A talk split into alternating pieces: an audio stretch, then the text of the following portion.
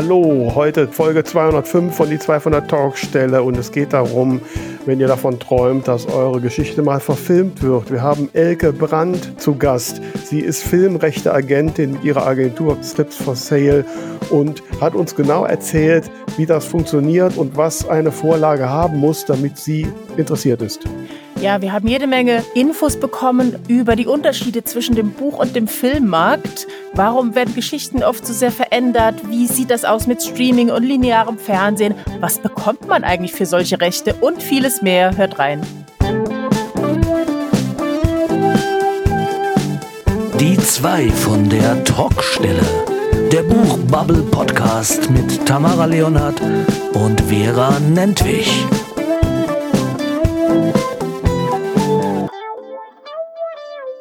Ja, hier ist Folge 205 von die 2 von der Talkstelle. Mein Name ist Tamara Leonhardt und wie immer sitzt mir virtuell gegenüber die liebe Vera Nentwich und ich sag einfach mal Hallo. Ja, hallo zurück. Und das war doch mal schwungvoll. Ja, ne? genau, ist ja so ein Montagmorgen, also da ist noch Schwung da. Äh, ich bin eigentlich todmüde, weil seit Tagen, ich weiß nicht warum, aber seit Tagen wache ich nach so dreieinhalb bis vier Stunden Schlaf auf und schlaf nicht mehr ein. Was ist los? Ich habe keine Ahnung. Was, was wühlt dich innerlich auf? Ich weiß es nicht. oh. Aber ich glaube, nach der Aufnahme lege ich mich mal ein halbes Stündchen hin. ja, vielleicht schaffe ich ja auch, dich aufzuwühlen. Ja, äh? bitte. Gibt's denn was Aufwühlendes in deinem Künstlerinnenleben? Also aufwühlen nicht. Mein, mein Schreibprojekt hakt gerade so ein bisschen. Hm. Ich hatte gerade so ein bisschen andere Auf Herausforderungen und äh, muss gestehen, habe am Wochenende auch wieder, ne, wie das mal schon mal bei mir passiert, auch ein bisschen gehadert, weil ich so tue, ähm, weil ich halt jetzt auch viel durch meine Amazon-Kampagnen lerne, wer klickt da überhaupt und wo kommt mein Buch an und jetzt auch schon anfange, ähm, ja, zum, dass ich zumindest was Frau Appleton angeht, das war, dass ich das anders positioniere. Ich habe das bisher immer so eher unter den heiteren Krimis, Cosi-Krimi mhm. positioniert, merke aber die Klicks, die ich habe, habe ich witzigerweise bei, bei so klassischen Krimis, wenn das da angezeigt wird. Mhm. Ne? Ähm, sogar bei, bei, ja, schon fast Thrillern. Okay. Ne, dass jemand auf so einen Thriller klickt und dann trotzdem bei Frau Appeldown anklickt. Mhm. Und ähm, so, jetzt habe ich am Wochenende dann ein bisschen die Positionierung ähm, justiert und ein bisschen anders ausgerichtet. Da muss man jetzt mal die nächsten Tage sehen, wie sich das auswirkt. Aber das mhm. hat mich natürlich auch sehr beschäftigt, weil natürlich da auch zum Beispiel Cover natürlich eine entscheidende Rolle spielt, ne, weil, ne, wie das so angezeigt wird. Ich habe mir das mal so auf diversen Produktseiten angeguckt, wie, äh, wie wird dann mein Cover, mein Buchcover da angezeigt oder wie wirkt es da in der Reihe von klassischen Krimis und Thrillern? Mhm, mhm. Pluspunkt ist definitiv, dass es sofort ins Auge fällt, weil es einfach ganz anders ist. Aber ich bin natürlich noch ein bisschen unsicher, ob es nicht vielleicht so ein paar genretypische Eigenschaften braucht. Ne? Mhm. Ja, das muss man jetzt so sehen. Also es hat mich sehr beschäftigt. Ähm, aber dann kam heute Morgen, kurz bevor wir hier losgelegt haben, ein, ein tolles E-Mail. Ich habe ja jetzt zwei Auftritte. Also wenn die Folge rauskommt am Freitag, am Abend bin ich ja in Grefrath. Und eine Woche später, am 8. März, in Emstetten.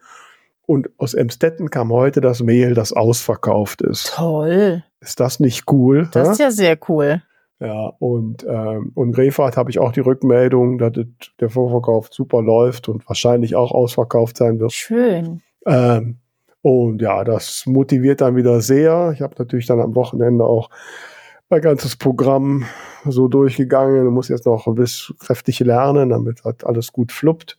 Mhm. Ein paar neue Sachen reingemacht, wo ich natürlich noch so ein bisschen ähm, ja, das Timing hinkriegen muss. Das ist immer ein bisschen schwierig, das so trocken zu üben. Ähm, aber ich habe ja bis dahin keine Chance mehr, das noch irgendwo vorzuführen.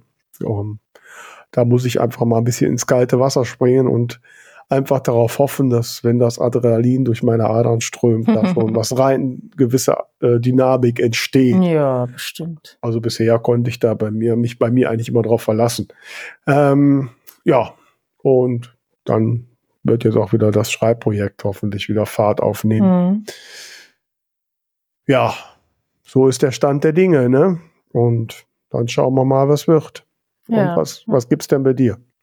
Na, das, was du vorher erzählt hast, Thema Cover, ist tatsächlich bei mir äh, weiter aktuell. Also letztes Mal hatte ich erzählt, dass ich verschiedene Entwürfe bekommen habe, wo ich dann nochmal Änderungswünsche hatte, speziell was die Schrift anging, ähm, weil die mir die einfach zu äh, Romans-mäßig war. Und habe jetzt den neuen Entwurf bekommen und war von der Schrift, die er ausgewählt hat, sehr angetan auch so von kleinen Details. Wenn ich dran denke, beim letzten Mal, wie lange wir da speziell mit der Schrift rumgedoktert haben, bin ich da sehr happy und habe das auch ein paar Leuten geschickt, einfach mit der Frage, welche Emotionen oder Erwartungen weckt das Cover bei dir? Und das kam alles sehr akkurat rüber. Okay. Ähm, wenn ihr euch selber ein äh, Bild machen wollt, ich mache mal den Link zu meinem Newsletter in die Show Notes. Da werde ich demnächst äh, exklusiv das dann fertige Cover teilen. Ein paar Feinschliffdetails bekommt's noch. Ja, na gut, also auf jeden Fall, der, der Materialstoff wird ja so gut sein, dass das definitiv dann irgendwann verfilmt wird. Na klar. Ne? Und äh, damit du dich ja schon mal darauf vorbereiten kannst, haben wir heute den richtigen Gast eingeladen. Sehr gut. Ja, heute haben wir einen Gast hier, eine, eine Frau, die ähm, ja vielleicht für so manche Autor und manche Autorin einen Traum erfüllt. Denn wer träumt nicht davon, dass sein Buch mal verfilmt wird? Und sie macht das seit über 20 Jahren, hat sie eine der führenden äh, Agenturen für Filmrechte mit Script for Sale. Wir freuen uns sehr, dass sie heute da ist. Elke Brandt ist da. Hallo Elke. Hallo, ich grüße euch. Hallo. Danke für die Einladung. Ja, super, dass es geklappt hat. Ähm, also wie ich ja schon, wie ich schon sage, also ich, wir haben jetzt ja schon mit vielen, vielen Autoren und Autorinnen gesprochen und äh, und ich weiß das ja auch von mir selbst. Ja, wenn man da so sein eigenes Buch geschrieben hat, dann denkt man, ach, das wäre schon cool, ne, das mal irgendwie auf der Leinwand zu sehen. Und na, jeder hält ja auch sein eigenes Buch für die perfekte Grundlage für einen Film. Ähm, wie, wie ist das? Welche Kriterien muss denn ein Stoff erfüllen, damit du Interesse entwickelst? Mm, bei mir ist es so, dass ich ähm, nach Autoren suche, die ich fest vertrete. Also ich gehe mhm. gerne oder nur langfristige Beziehungen ein mit Autoren, weil es mir auch geht um den Aufbau einer Karriere und ähm, den Autor, die Autorin in den Markt einzuführen und aufzubauen. Ne? Mhm. Und wenn man sich bei mir bewirbt oder bei uns, dann schickt man meistens auch ein Exposé oder ein Drehbuch mit. Mhm. Und es muss mich irgendwie packen, wie, wie es geschrieben ist, ähm, wie die Figuren mich erreichen, wie die Geschichte aufgebaut ist. Also ob mhm. es einen guten Spannungsbogen hat und ob es etwas ist, was ich so noch nicht gesehen habe. Also auch wenn es ein Genre ist, ne, Drama oder Komödie oder Rom-Com, ähm, wo man sagt, das, äh, das ist so immer dasselbe. Mhm. Aber trotzdem, jeder Autor, jede Autorin hat ja nochmal so eine eigene Interpretation oder eigene Ideen, wie sie dieses Genre ausfüllt. Und mhm. darauf achte ich vor allem, genau. Mhm. Das heißt aber jetzt für, für so Buchautoren und Autorinnen wie uns, dass wir dann wirklich uns auch wirklich hinsetzen und sagen, okay, wir machen da jetzt mal ein Drehbuch draus und ähm, und dann sprechen wir dich mal an. Und für dich macht es dann eigentlich nur Sinn, wenn wir auch vorhaben, jetzt häufiger Drehbücher zu produzieren. Ja, ja. Mhm. Mhm. Also das heißt, du guckst jetzt nicht, welcher Roman ist gerade ein Bestseller und was, wo könnte man jetzt super einen Film draus machen? Doch, das auch. Also klar, also ähm, wir vertreten ja auch die Filmrechte an Romanen, also vor mhm. allem exklusiv für den DTV-Verlag mhm. und aber auch einzelne Projekte. Ähm, die ja auf unterschiedliche Art und Weise zu uns gelangen. Manchmal ist es, weil wir Drehbuchautorinnen vertreten, die auch Romane schreiben, die dann auch die Filmrechte über uns vertreten lassen. Mhm. Oder es bewerben sich Leute von extern. Ähm, es hat sich zum Beispiel eine Autorin hier beworben, die Karin Kratt, die hat zehn ähm, Bücher geschrieben und die waren im Carlsen Verlag. Da sind die Rechte an sie zurückgefallen und es ist Young Adult und das mhm. ist gerade sehr gesucht auf unserem Filmmarkt. Und da habe mhm. ich gesagt, das interessiert mich und ich versuche, das in den Filmmarkt zu bringen. Also mhm. diese Stoffrechte von der Karin Kratt. Mhm. So, das, das war jetzt gerade kürzlich so, ne? Mhm. Ja. Ist das denn in so einem Fall dann so, dass ähm, du dann auch jemand suchst, der das Drehbuch schreibt oder arbeitest du mit der Autorin dann daran, dass sie das Drehbuch schreibt? Weil es kann ja auch nicht jeder. Ne? Also ja, also der Filmmarkt ist ein hochprofessioneller Markt. Ne? Die mhm. äh, Autorinnen haben alle eine Ausbildung, ähm, die dauert zwischen ein und vier Jahren in, mhm. in Deutschland. Und ähm, wenn ich jetzt so einen Romanstoff habe oder auch wie dieses von Karin Kratt, das sind zehn Bände, da brauche ich Autoren, die sehr ähm, sehr professionell arbeiten, also die wissen, wie so, wie man so ein Drehbuch aufbaut, wie, wie man das präsentiert auf dem Filmmarkt und die auch schon Kontakte haben, ne? weil mhm. Projekte verkaufen sich auch über die Autoren und Autorinnen. Und wenn die dann schon bekannter sind, dann ist es auch ein Türöffner für Stoffe. Mhm. Mhm.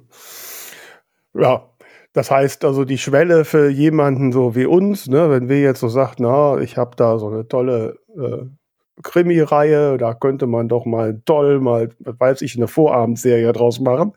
Äh, ja, da müsste ich jetzt wirklich schon anfangen, erstmal zu lernen, wie man Drehbücher schreibt. Oder was wäre jetzt so der richtige Weg? Oder sollte ich trotzdem mal auf dich zukommen?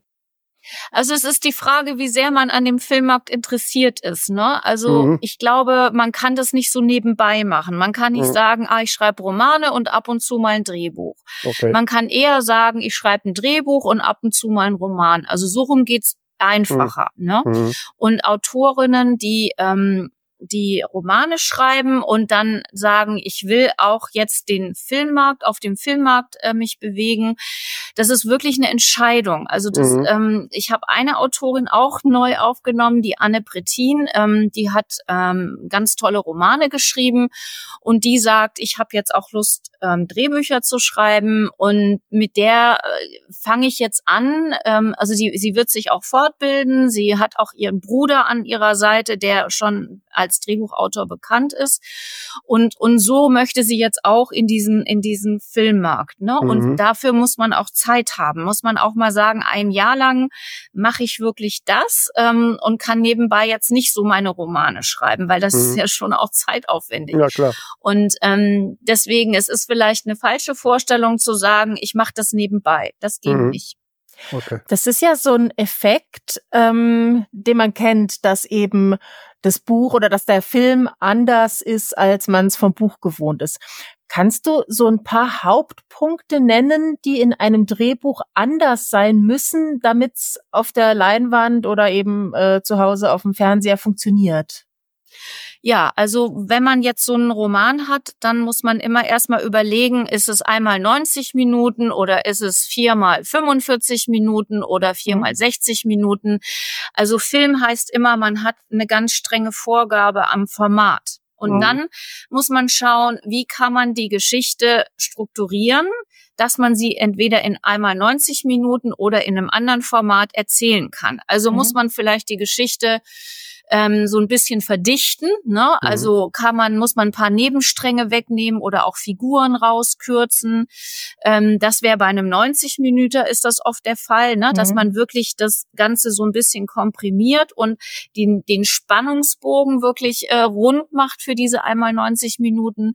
Und wenn es jetzt ein längeres Format ist, eine Miniserie, dann hat man ein bisschen mehr Platz. Dann kann man auch wirklich den Roman in der ganzen Breite auch erzählen. Ne? Also der Roman ist meistens für einmal 90 Minuten zu üppig. Ähm, mhm. Da muss man eher runterkürzen. Und wenn es ein längeres Format ist, dann muss man vielleicht sogar was dazu erfinden. Aber man ist immer sehr streng in diesem Format erstmal, muss man sich danach mhm. richten. Mhm. Gibt es auch irgendwelche Anforderungen an der, an, der, an der Größe des Casts? Ich kann mir vorstellen, 20 Figuren kosten viel Geld, das will keiner. Ähm, Klar, also die wirtschaftlichen Komponenten muss man auch berücksichtigen. Ne? An wie viel an wie viel Drehorten spielt die Geschichte? Kann man das irgendwie zusammenlegen? Ne? Was, was ist der mhm. Hauptdrehort? Und mh, hm, wie viel Hauptfiguren hat man oder größere Figuren hat man? Ne? Also wo man, wo man be bekanntere Schauspieler, Schauspielerinnen besetzen muss. Also mhm. das spielt sicher auch eine Rolle, ganz klar. Aber mhm. wenn, wenn das jetzt ein Bestseller ist, dann werden keine Kosten und Mühen gespart. Mhm. Wenn das jetzt ein Roman ist, wo man sagt, der hat sich jetzt nicht so gut verkauft, aber die Geschichte ist sehr außergewöhnlich, da muss man vielleicht eher ein bisschen auch nach dem ökonomischen Aspekt schauen. Mhm. Ja, jetzt liest man immer so, dass ja jetzt auch durch die ganzen Streaming-Dienste und so ja auch sehr viel produziert wird. Ähm, ähm, und und ich, wenn ich so an irgendwelche Fernsehreihen denke, was weiß ich, sonntagsabends im ZDF, Rosamunde Pilcher oder so, äh, dann, ähm, ja, dann sieht das nicht so aus nach so, so viel general, generell Neuem. Also, ähm, ja, wo, wo, also, Entschuldigung, ich suche nach Worten. Ähm, wo ist denn so, so, ein, so in so einer klassischen Liebesgeschichte? Was ist denn ein neuer Dreh da? Die kriegen sich am Ende und. Also bei Liebesromanen ist es wirklich so, ähm, dass das muss ein Buch sein, was sich sehr gut verkauft hat, ne? Mhm. Jojo Moyes oder wie sie alle heißen, also diese, diese wirklichen Bestseller-Autorinnen, die, die Liebesgeschichten schreiben, das würde man ansonsten nicht verfilmen, weil die Drehbuchautoren auch sich Liebesgeschichten ausdenken. Und man muss ja immer doppelt Geld ausgeben. Ne? Man mhm. muss das Stoffrecht bezahlen, man muss den Drehbuchautor bezahlen. Deswegen ähm, schaut man im Moment auch vor allem nach IPs, also nach ähm, Bestseller-Autoren, Autorinnen. Ähm, wo, wo man den Effekt hat, äh, die Leute schauen sich das an, weil sie den den Roman kennen oder die Vorlage oder die, die Autorin kennen. Mhm. Und ähm, ansonsten also bei Pilcher war das damals auch so, da war ich dabei, wirklich am Anfang, ja. oh. ähm, wo man dachte, na ja, so eine Bestseller-Autorin, ne, die aus England kommt, das ist eigentlich äh, aussichtslos, da die Rechte zu bekommen. Äh, das hat bestimmt sich schon jemand in England oder Amerika gesichert. Aber dann hat sich rausgestellt, die Frau Pilcher war in England gar nicht so bekannt wie in Deutschland. Also manchmal mhm. sind Autoren im Ausland erfolgreicher als in ihrem Land. Mhm. Und so waren halt diese Filmrechte frei. Und das war jetzt wirklich vor über 25 Jahren. Und seitdem kann der Produzent äh, diese Filme produzieren. Inzwischen sind es ja gar keine Romanvorlagen mehr. Ne? Das sind, ist ja der Sohn, der dann kleine Mhm. Zweizeiler schreibt und dann kauft man ihm das ab, ne? Und eigentlich sind es die Drehbuchautorinnen, die das entwickeln. Mhm. Aber das ist natürlich für einen Produzent ein, ein Sechser im Lotto, ne, so sowas aufzutun, weil die Sender schon auch nach Reihen suchen. Also die suchen nicht so viel nach Einzelstücken, sondern nach ähm, nach Formaten, wo man sagt, da kann man jedes Jahr zwei bis vier Filme machen. Ne? Deswegen mhm. ist es auch gut. Ähm, ich hab, vertrete zum Beispiel auch eine Krimi-Autorin, wenn man erstmal abwartet, bis es drei vier Bände gibt aus dieser Krimireihe und dann erst die Rechte verkauft, weil wenn die dann zwei Filme pro Jahr machen, dann kommt eine Romanautorin gar nicht mehr hinterher zu schreiben. Ja. Ne? Und mhm. deswegen mhm. ist es ganz gut, auch für die Produzenten, die suchen natürlich eher Reihen, die sich auch auf dem Buchmarkt schon gut verkauft haben und die, die so eine Regelmäßigkeit haben. Und dann fangen die mit der Verfilmung an. Das heißt, in solchen Genres ist es tatsächlich ähm, in erster Linie der Autorinnenname und der Titel, die relevant sind, weil man bekommt es ja öfter mal mit, dass jemand seine Buchrechte verkauft und der Stoff dann so sehr verfremdet wird, dass eigentlich außer dem Titel kaum noch was übrig bleibt und man fragt sich da automatisch, wozu haben die überhaupt die Rechte gekauft? Also geht's tatsächlich nur noch um den Titel in solchen Fällen? Ja, kann man auch so generell nicht sagen, aber es ist sicher 80 Prozent, ne? Mhm. Sind äh, Verfilmungen von, von Büchern, die schon die schon äh, ihren Erfolg hatten auf dem Buchmarkt. Und 20 Prozent, 10 bis 20 Prozent sind AutorInnen, die, ähm, die einfach eine sehr außergewöhnliche Geschichte haben, wo man sagt, da findet man die Geschichte so außergewöhnlich. Das ist dann aber auch oft, also so wie jetzt bei Karin Kratz zum Beispiel, Sedai Academy, die hat so eine ganze Welt erfunden. Ähm, da, äh, das ist etwas, das das dauert einfach Zeit, das zu entwickeln. Ähm, und da sagt man, also auch wenn sich die Bücher nicht so gut verkauft haben oder das jetzt nicht alle gleich wissen, ah ja, das ist ja die und die Buchreihe, ähm, hat es für den Produzenten den Vorteil, dass da etwas vorliegt, was schon sehr weit entwickelt ist, wo man sagen kann, das bietet man jetzt den Sendern an. Da bietet man erstmal nur die Geschichte an, äh, um zu gucken, ist da ein Interesse, weil dann kann man ganz schnell eben zehn 10 mal 60 Minuten oder so produzieren. Das ist manchmal auch die Maßgabe oder der Aus, ähm, wie sagt man, der, der An Anlass, äh, sowas zu verfilmen, auch wenn es nicht so bekannt ist. Ich sehe Hoffnungen für mich aufgeiben. für meine Krimireihe. Ich bin schon ein Teil 8, also Stoff wäre da. Wie ist das generell? Hätte ich als Self-Publisherin überhaupt eine Chance?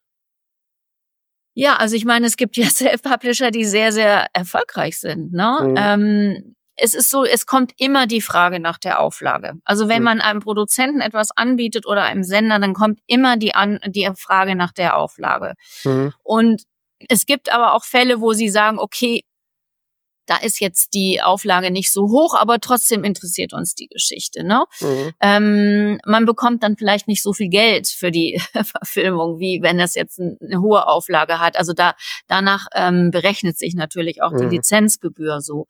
Aber es geht ja AutorInnen auch vor allem darum, ne, das vielleicht mal auf der Leinwand zu sehen.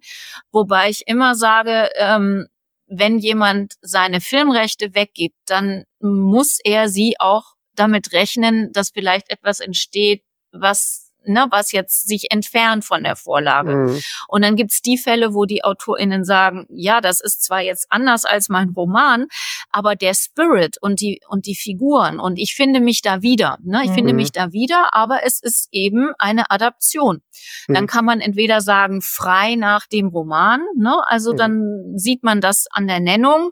Und wenn jemand sagt, das, da kann ich mich überhaupt nicht mehr mit identifizieren, dann zieht man diesen AutorInnennamen zurück, aber der Titel, den muss man weggeben. Also, mhm. weil der Produzent hat auf jeden Fall das Recht, den Titel zu mhm. verwenden. Mhm. Wo du gerade gesagt hast, äh, ja, die unterschiedliche Lizenzgebühr. Kannst du da so eine ganz, ganz grobe Range sagen von bis, was man so bekommt für solche Rechte? Also ich würde mal sagen, von ja, also eigentlich von 10.000 bis 200.000, also so.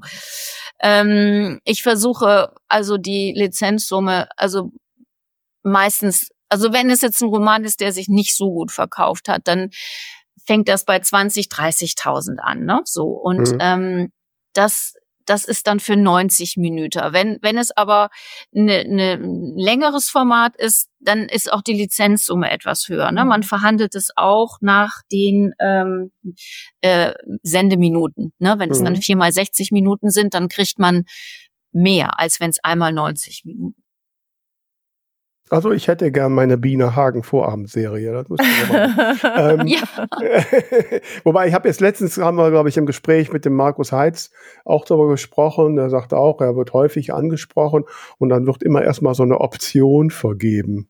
Ja. Und, und äh, und dann heißt es noch lange nicht, dass da jemals was draus wird. Kannst du mal erklären, wie das so genau funktioniert?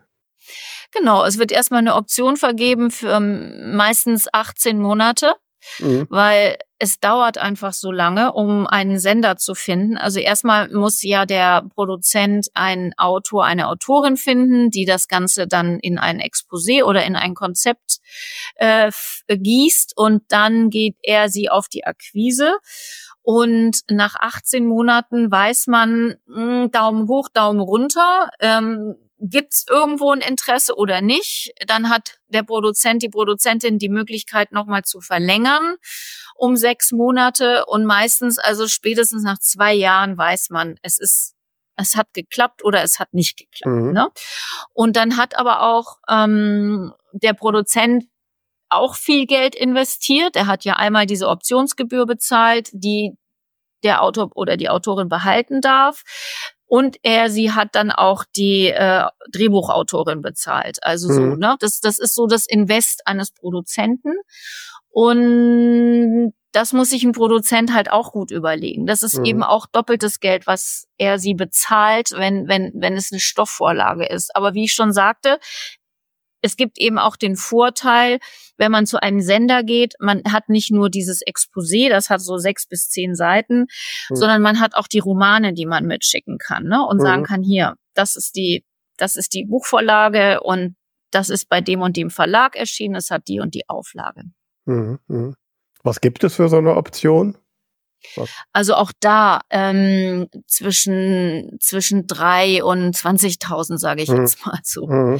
Es, es orientiert sich oft an der an der Lizenzsumme. Man also es gab mal die Regel, also es wird ja alles, die Preise werden werden auch im Filmmarkt nicht höher, ähm, dass man mhm. gesagt hat, wenn man die Lizenzsumme hat bei 30.000, dann ist die Optionsgebühr 3.000, also 10 10 mhm. Prozent. Mhm. Wie ist das denn jetzt generell so, Marc? Man li liest jetzt immer, dass die ganzen Streaming-Dienste äh, schon heftig äh, Probleme haben. Die versuchen ja die Preise zu erhöhen oder wie bei Amazon noch ein bisschen die Leistung zu senken. Ähm, man hört auch immer, dass sie jetzt weniger produzieren wollen. Sky hat, glaube ich, gesagt, dass sie nichts Eigenes mehr produzieren wollen. Ähm, wie sieht denn aktuell der Markt aus? Naja, also ich komme ja gerade von der Berlinale. Mhm. Und ähm, wie gesagt, ich mache das jetzt seit 30 Jahren. Also ich war, bevor ich die äh, Agentur ähm, gegründet, mitgegründet habe, auch in Filmproduktion angestellt. Ähm, und es wird immer viel gejammert, ja. Mhm. Also es wird im Moment wieder mehr gejammert, weil klar, es, wir warten auf die Gebührenerhöhung bei den öffentlich-rechtlichen. Mhm. Das sind zwar nur 50 Cent, aber die sind dringend nötig. Und die, die Streamer ähm, da wird mal viel, mal weniger produziert. Jetzt hat Paramount gesagt, sie produzieren gar nicht mehr. Das war eine große Hoffnung. Die haben einiges produziert und strahlen es noch nicht mal aus. Mhm. Das hat jetzt die Produzenten sehr schockiert und natürlich auch die Kreativen. Warum mhm. machen die das? Ne? Warum strahlen die das noch nicht mal aus? Fertige Serien. Mhm. Bei Netflix war letztes Jahr, ne, da wurden ganz viele Projekte abgesagt und dieses Jahr heißt es, wir, wir investieren wieder in deutsche Eigenproduktion. Also da geht's wieder hoch. Ja, mhm. dann hatten wir Sky, die letztes Jahr gesagt haben, keine deutschen Eigenproduktionen mehr. Da sind viele, viele Projekte abgesagt worden. Und, und so ist es, es ist immer ein Auf und ein Ab. Im Moment ist es eher also die, für dieses Jahr sagen alle, dieses Jahr wird, wird schwierig. Hm. Ähm, das wird schwierig, aber also ich, also Entertainment ist einfach der Markt. Also mhm. ich brenne für Entertainment und, und für, für, für, für Geschichten und Filme und deswegen, das hört nie auf. Also man hat auch das Kino schon hundertmal tot gesagt. Mhm. Nach Corona, keiner geht mehr ins Kino, alle bleiben auf ihrem Sofa. Stimmt nicht. Also das, das ist immer wieder so, man kann es nicht vorhersehen und die Leute, gerade wenn die Zeiten härter werden, ähm, ich glaube, die investieren eher auch in, in Streaming-Abos oder in Kino und, und sparen irgendwo an anderer Stelle. Ich kann mir nicht mhm. vorstellen, mhm. dass das weniger wird. Kann ich mhm. mir nicht vorstellen. Ist denn dieser Lizenzbereich auch etwas, wo jetzt das Thema KI Veränderung bringt oder ähm, an der Stelle weniger? Es wird schon auch sehr diskutiert. Ähm, und es ist auch klar, zum Beispiel bei den Vorabendserien wird die KI sicher häufiger eingesetzt als jetzt bei diesen wirklich High-End und, und großen Produktionen, ja, wo man doch, ähm, wo man ja doch äh, die Autorinnen braucht. Ähm, aber das ist etwas, was keiner so richtig vorhersagen kann. Und ähm, meine AutorInnen benutzen auch teilweise die KI, aber eher so spielerisch, weil entweder man schreibt eine Seite oder man füttert eine KI, was jetzt auch nicht weniger Zeit dauert und lässt sich immer wieder überraschen, was die KI einem da Tolles ähm, formuliert. Aber das ist so die Frage, was für ein Typ man ist, ne? Und klar wird es die die AutorInnen geben, die sagen, oh, ich fütter die KI, das macht mir super Spaß, das ist wie ein Spiel und die schreibt mir meine Geschichte, ne? Also ja, aber man muss es in den Verträgen steht das jetzt immer, man muss garantieren, dass das, was man geschrieben hat, ähm, dass man das ohne die KI gemacht hat. Also mhm. müssen meine AutorInnen unterschreiben inzwischen, Sehr schön. Ne? weil die Frage ist, wer hat die Urheberrechte an mhm. Geschichten, die die ja. KI geschrieben hat? Das ist genau. auch noch so eine ungeklärte Frage. Absolut, ja, ja, genau. Mhm. Ja, wo du sagst, so mit den Produktionen, die so liegen, ich weiß nicht, wir haben ja schon vor zwei Jahren mit der Mara Wolf gesprochen, die damals sagte, dass ihre Mondlichtsaga für Netflix irgendwie mal verfilmt wird. Hast du zufällig auch die Rechte dazu verkauft? Nein. Hm. Aber jetzt wollten wir mal wissen, wie es denn damit aussieht. Ich habe noch nichts gehört, ne? Das ist, hat sie zurückgezogen. Hat sie zurückgezogen? Ja, ja. Das kam letzte Woche, hat sie da geradezu gepostet, weil es eben verändert ah, wurde. Okay. Ah, okay. Ah, ja. Auch ich hoffe, ich sage jetzt nicht was ganz äh, Inakkurates, aber mhm. sie hat da diverse Videos gepostet. Mhm. Also, gut, dann ist ja jetzt vielleicht wieder Lücke, ne? dann, dann haben die ja neuen Platz für neue Produktionen. Du hast gerade schon gesagt, Young Adult ist ein Thema. Ähm, so, wenn ich jetzt darauf setze, ich möchte endlich mal meinen Namen auf der großen Leinwand sehen, was sollte ich da schreiben? Also so schnell, wie sich das immer ändert, kann man gar nicht schreiben. Also jetzt ist gerade Romcom irgendwie the state of the art. Das ja. kann aber im Sommer schon wieder ganz anders sein. Mhm. Also entweder man hat jetzt die Romcom, aber mhm. wenn man jetzt anfängt, eine zu schreiben, also als Romanautorin, mhm. ne, Drehbuchautorinnen haben es natürlich ein bisschen leichter. Die können sich jetzt hinsetzen und schreiben ein Exposé über eine Romcom.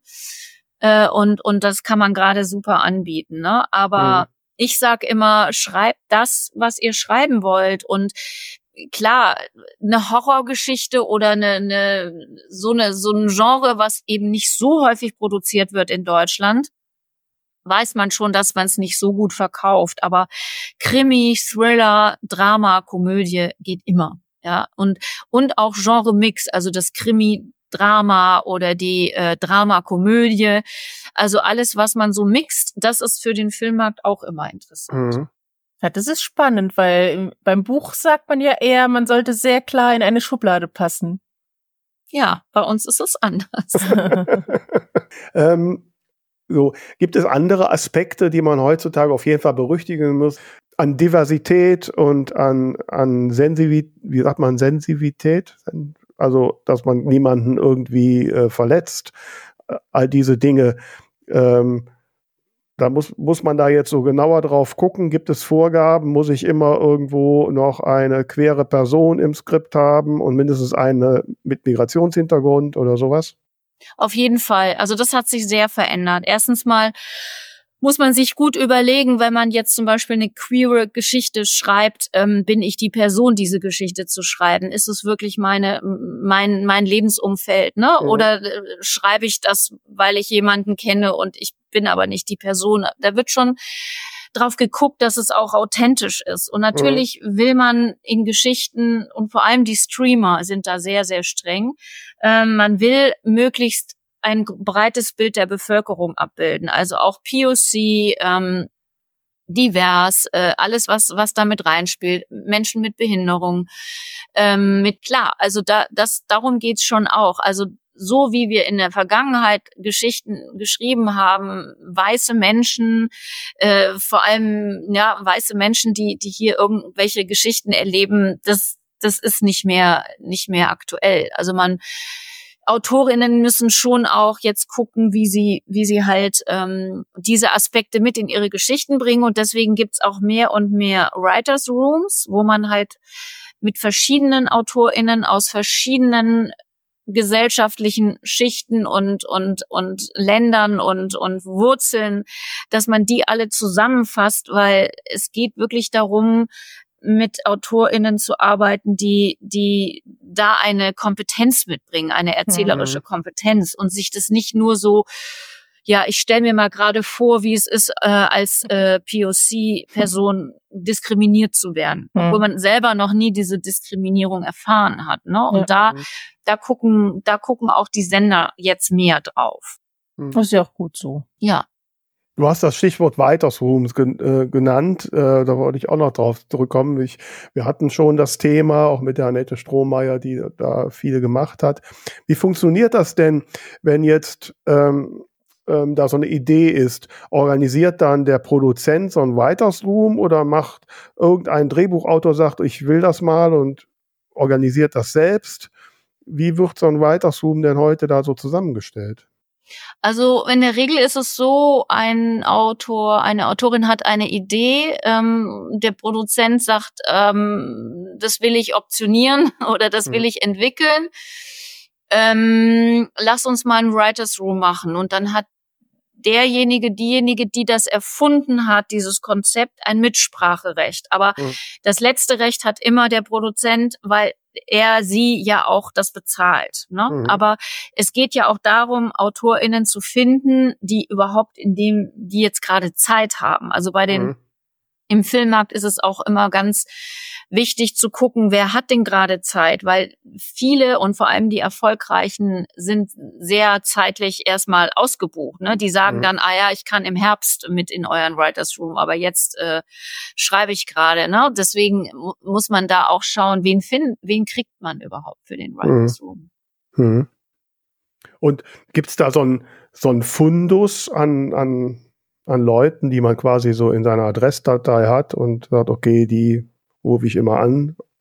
Klar, auf jeden Fall. Also man geht eigentlich immer über die Agenturen. Also DrehbuchautorInnen sind kann man sagen, zu 90 Prozent in Agenturen oder sie sind im DDV, im Deutschen Drehbuchverband. Mhm. Oder man findet sie an den Hochschulen, weil sie noch gar keine Agentur haben. Aber das, das sind so die Stellen, wo man AutorInnen findet. Oder man mhm. AutorInnen fallen auch auf, weil man sagt, ah, ich habe die und die Serie gesehen, wer hat denn das geschrieben? Ist ja super. Mhm. Und die hätte ich gerne für meinen Writers Room, weil, ne, weil die, die Serie so toll war oder der Film. Also so mhm. hat man dann sein Netzwerk. Ne? Man mhm. beobachtet den Markt. Mhm. Ja, wo wir bei Marktbeobachtung sind, in vier Wochen ist Buchmesse Leipzig. Ähm, gehst du dahin und was guckst du da? Wo, mit welchem Blick gehst du da auf so eine Messe? Also Buchmesse Leipzig gehe ich nicht. Okay. Ähm, würde ich gerne, aber ich bin eher bei den bei den ähm, Filmfestivals. Ne? Wie gesagt, okay. ich komme gerade aus Berlin, also ich muss jetzt erstmal hier wieder meine Sachen abarbeiten. Und ich bin auf dem Filmfest München, ich bin auf dem Filmfest äh, Hamburg. Mhm. Das sind so meine wichtigen Termine und dann äh, gibt's immer noch mal so extra Veranstaltungen, zum Beispiel das Seriencamp in Köln, das ist ähm, jetzt mhm. auch demnächst. Äh, also solche, solche Veranstaltungen, wo sich halt vor allem DrehbuchautorInnen tummeln und RegisseurInnen, die ich ja auch vertrete, mhm. und, und, und ProduzentInnen. Also das, da bin ich, ne? Und der mhm. Buchmarkt, wie gesagt, ähm, ich die, die Leute finden dann irgendwie zu mir, so wie jetzt Karin Kratt. Mhm. Aber ich bin jetzt nicht so auf der Suche nach Stoffrechten, weil mein Hauptgeschäft ist wirklich das Drehbuch und die Regie mhm. und ja, und die Stoffrechte von DTV. Und ähm, ansonsten, also unser Kerngeschäft ist der Filmmarkt einfach. Ne? Mhm. Ja, okay. Also so dieser Traum, ich werde von irgendwem entdeckt, die dann sagt, oh, da will ich einen Film draus machen äh, ja, möglich wäre es noch, aber das ist nicht sehr wahrscheinlich. Ne? Also, also alles, was auf der Bestsellerliste landet, das ja. nehmen die Filmproduzentinnen wahr. Das ist Und alles andere muss man an sie herantragen. Da muss man mhm. richtig Akquise machen. Mhm. Also das heißt, äh, was ich jetzt schon gelernt habe, es ist eine Entscheidung. Man muss sagen, okay, das ist jetzt ein Weg, den ich wirklich gehen will. Und dann muss man auch richtig Zeit investieren, zum Teil sich auch noch ausbilden, um das zu machen. Also es sei denn, ich habe halt den Bestseller, aber wie gesagt, daran arbeite ich auch noch. Ähm ja. Was, was kann ich denn demnächst auf der Leinwand und TV sehen, wo du deine Finger im Spiel hattest? Zum Beispiel Schule der magischen Tiere wird es jetzt einen neuen Teil geben. Mhm. Ähm, letztes Jahr war ja Liebeskind von, von Rumi Hausmann. Ähm, mhm. Da haben wir jetzt zwei weitere Stoffrechte verkauft von Rumi Hausmann. Das dauert aber ein mhm. Jahr, muss man dem schon noch geben. Also für dieses Jahr ist es vor allem Schule der magischen Tiere und ähm, Max und die wilde Sieben. Mhm. Das ist auch eine Kinderbuchvorlage. Also Kinderbücher sind sehr gesucht. Mhm. Ähm, und gerade im Kinder, ähm, Kinderfilmbereich gibt's viele Literaturadaptionen. Äh, das sind so, also das sind jetzt so die beiden für dieses mhm. Jahr. Wachs und die wilde Sieben und Schule der magischen. Mhm. Und das sind ja jetzt Kinofilme. Ähm, welchen Anteil deiner Arbeit machst du denn mit irgendwelchen TV-Produktionen? Für die Stoffrechte. Ähm, ja, da, also da haben wir jetzt auch ähm, ein paar Sachen verkauft. Ähm, ich muss mal gerade überlegen. Genau, wir hatten Martin Muser Kann wo nie wahr sein. Das ist allerdings auch ein Kinofilm, ähm, auch wieder für Kinder. Dann Ponyherz. Ähm, Und dann hatten wir von Rita Falk Hannes. Das war aber auch ein Kinofilm. So, in, mhm. im TV war von Sibyl Volks Torstraße 1. Mhm. Das war bei RTL Plus. Und dann hatten wir von Zoran Dwenka Du. Mhm. Also das ist im, sogar in England verfilmt worden bei Sky Atlantic, weil der Roman eben auch auf Englisch vorliegt. Also mhm. das, das sind so unsere, unsere mhm. TV-Geschichten. Also TV ist wirklich weniger als Kino. Und dann okay. sieht man auch, dass die Anforderungen an eine, an eine Literaturvorlage schon sehr hoch sind. Hm. Mhm. Ne? Also zum Beispiel Juli C. ist ja auch für den TV-Markt verfilmt worden, aber ist halt der mega, mega Bestseller. Mhm. Ähm, das haben wir nicht verhandelt. Aber ansonsten sind es eher die, die Kinofilme, ja. Mhm. Wenn man jetzt so diese drei Formate hat, also Kinofilm, lineares Fernsehen und Streaming, was ist da für die AutorInnen am attraktivsten oder ist das äh, Geschmackssache, was man so persönlich möchte? Das ist auch Geschmackssache oder das, was die Geschichte hergibt. Also die Anforderungen bei Streamern und bei Kino, die sind halt sehr hoch, ne? Dass es entweder eine sehr außergewöhnliche Geschichte ist oder halt ein mega Verkaufserfolg. Hm. Und für TV kann man eher mal sagen, na ja, das ist gerade jetzt so ein aktuelles gesellschaftliches Thema oder mhm. das ist eine Vorlage, die äh, eignet sich für eine Reihe. Also für, für TV-Reihen werden immer vor, Stoffvorlagen gesucht, aber dann muss man halt auch mehrere Romane haben. Ähm, und diese Einzelstücke, die sind allgemein schwierig für Fernsehen. Mhm. Ne? Also mhm. es wird sehr selten ein Buch fürs Fernsehen verfilmt, wo es jetzt nur ein, mhm. einen Roman gibt. Ja, deswegen wunderte mich fast. Ich hatte, hätte ich jetzt gedacht, dass so das TV-Geschäft quasi so das Butterbrotgeschäft ist und Kino das Highlight. Aber das scheint ja bei dir dann eher umgekehrt zu sein. Hm. Ja, TV, das ist halt hauptsächlich die DrehbuchautorInnen, ne, mhm. ne, die, die, die das be, bestücken. Mhm.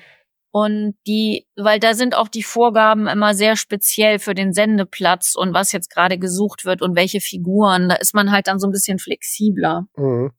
Ist ja sicher auch so ein bisschen äh, eine Altersfrage. Also gerade wenn man jetzt unterscheidet Streaming und, und lineares Fernsehen, das sind ja schon sehr unterschiedliche Zielgruppen inzwischen. Auch, genau. Also beim Streaming ist es mehr das junge Publikum auf jeden Fall und beim Fer linearen Fernsehen dann auch die älteren Zuschauer, wobei da, man will da, also was interessant ist, es sind dann die Mediatheken. Ne? Mhm. Da, da ja, wird okay. viel produziert für die Mediatheken und da guckt man schon auch nach außergewöhnlichen Stoffen. Das geht dann schon so in Richtung Streamer. Ne? Mhm. Ja. Etwas, was man auch, also das sind auch Geschichten, die, die internationaler sind. Also man sagt, die, die versteht auch jemand in Schweden oder in England mhm. oder in Frankreich. Das ist nicht so typisch deutsch. Ja? Also deswegen ist Komödie immer schwierig, weil der Humor einfach so unterschiedlich ist in den unterschiedlichen Ländern. Aber so Thriller, Thriller-Drama, Drama, also die Deutschen sind halt sehr bekannt für die Dramen.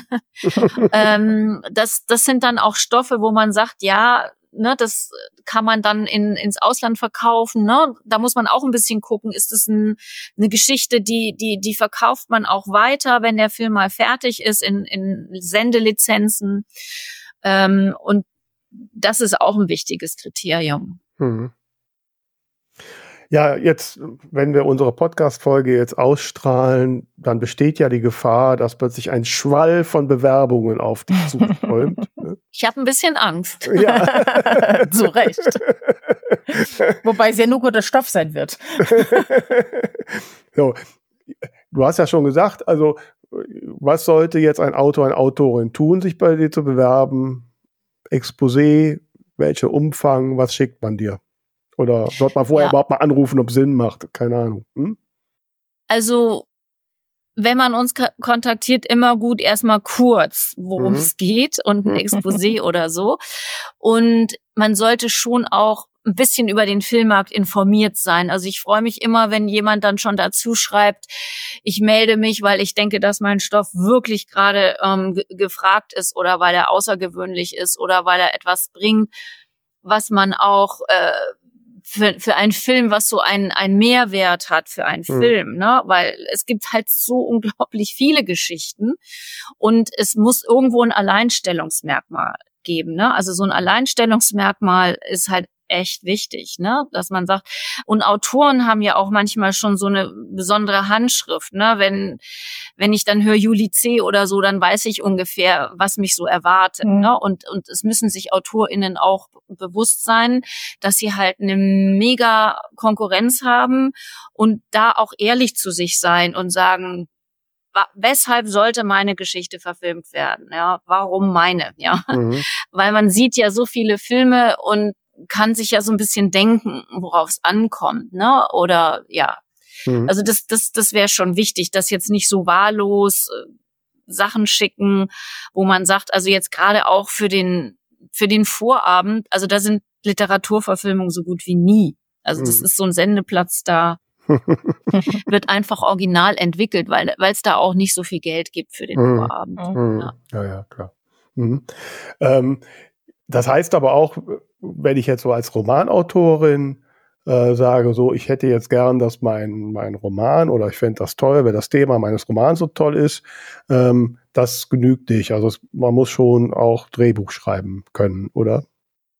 Ne, muss man nicht. Also wie gesagt, ich find's auch gut, wenn RomanautorInnen sagen, ich habe hier den, die Romane geschrieben und ähm, das soll dann auch jemand adaptieren, der die den, den, ne, diese, dieses Handwerk, es ist Hand, Drehbuchschreiben mhm. ist absolutes Handwerk, mhm. mhm. weil das kann man sich als Romanautorin gar nicht so schnell drauf schaffen. Natürlich, mhm. es gibt auch Naturtalente. Es gibt auch die, wo man sagt, man liest den Roman und der ist schon sehr szenisch, das sind tolle Dialoge, ähm, das ist nicht so dieses epische Beschreibungen und mhm. tolle Sprache.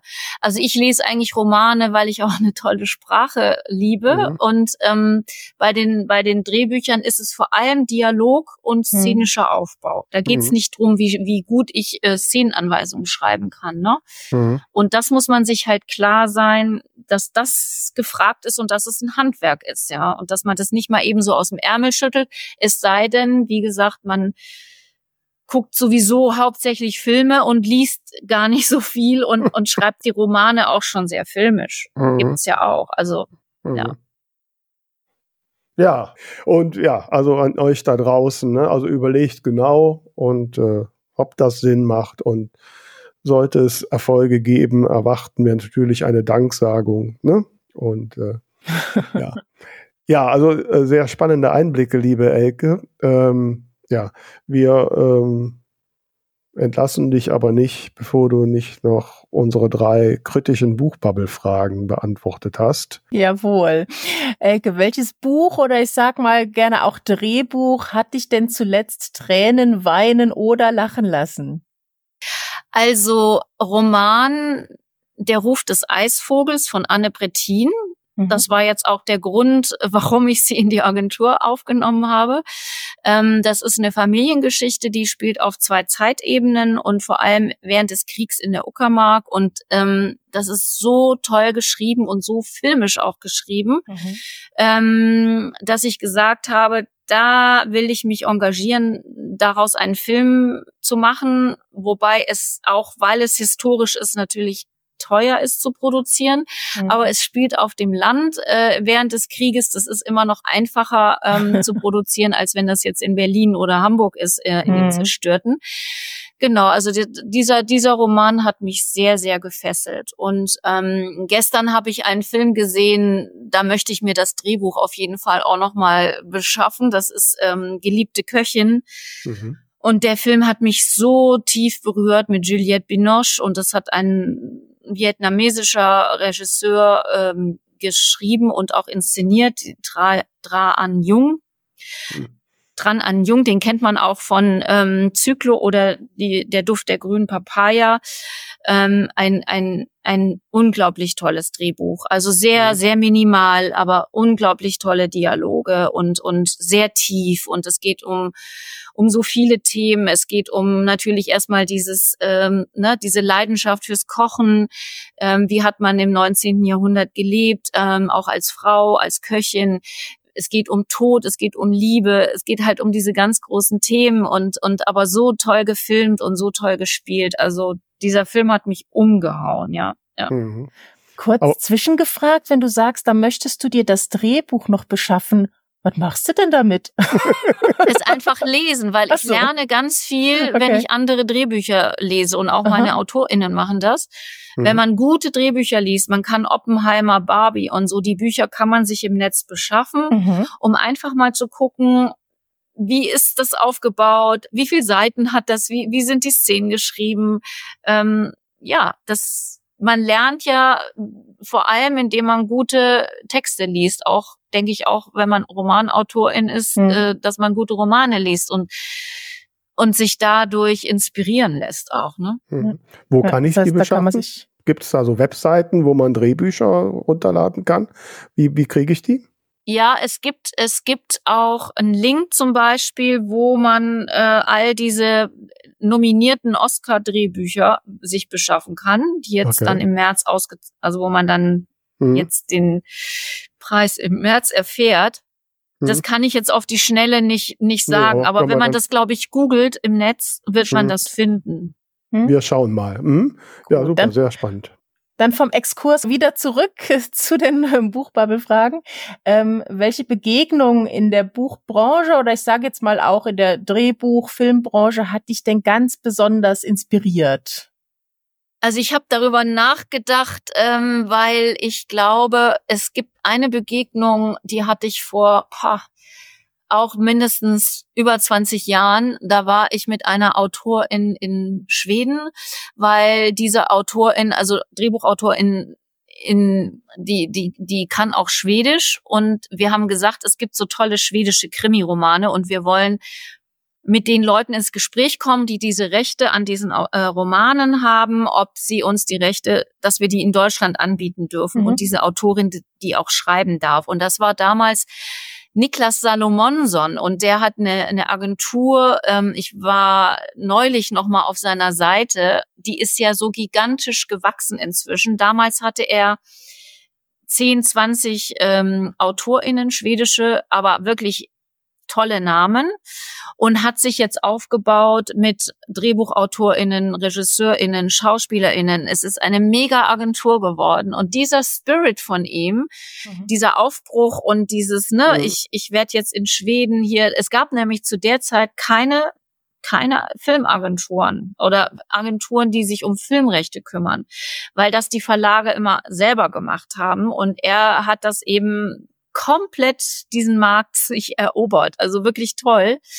Das war eine sehr faszinierende Begegnung. Und auf dem Filmmarkt immer wieder Regina Ziegler, also die mhm. ja jetzt schon auch älter ist und, und sich langsam zurückzieht aus dem Filmmarkt. Aber das ist für uns Frauen im Filmbereich auch eine Leuchtturmfigur, wie sie das geschafft hat als Produzentin ja, sich da so zu behaupten und diesen Mut zu haben. Und das war auch immer eine tolle, tolle mhm. Gespräche mhm. mit ihr.